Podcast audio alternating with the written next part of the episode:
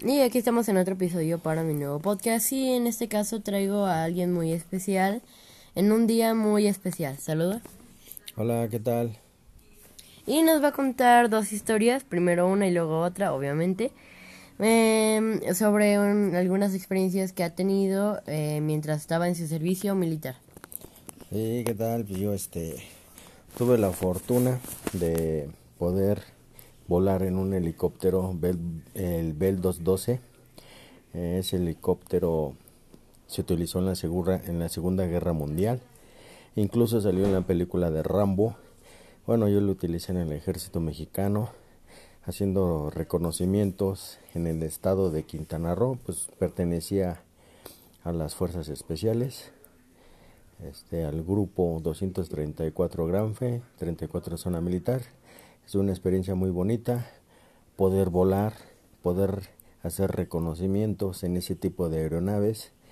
Este, hoy ya creo no se ocupan, están obsoletos, pero esa experiencia fue en el año de 1999, cuando Mucho tiempo. surgieron los grupos anfibios de fuerzas especiales.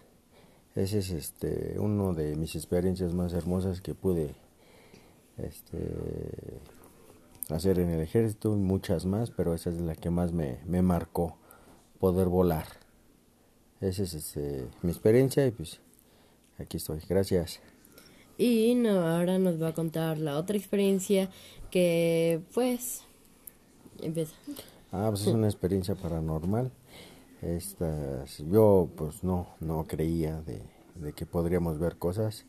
Y pues desafortunadamente yo vi este pues podría decirse que un muerto eh, aún estaba en el ejército. Eso fue en el año 1996 muchos este camaradas que estuvieron en la fábrica de armas de Tecamachalco pues podrán podrán decir que yo no mentí esto fue en el primero de noviembre de 1996, estando en un servicio.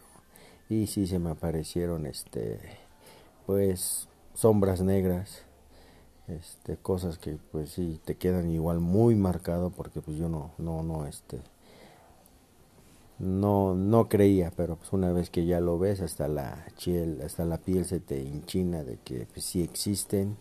No lo sé por qué, dos veces lo vi y sí es algo muy muy pesado estar en un servicio a las 12 de la noche, 12 y 10 del Día de Muertos y se te se te presente algo de esa de esa este de esa especie y lo ves, ya posteriormente investigamos qué era y pues sí eh, eso fue en el 96, pero muchos años antes ahí hacían las granadas es una fábrica de armas, hacían las granadas de fragmentación y muchos soldados, muchos militares murieron. ¿Por qué?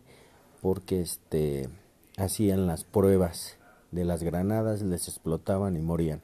Entonces son unas almas en pena que siguen por ahí. Ese es este también algo pues muy muy fuerte que lo viví y jamás se me se me va a olvidar.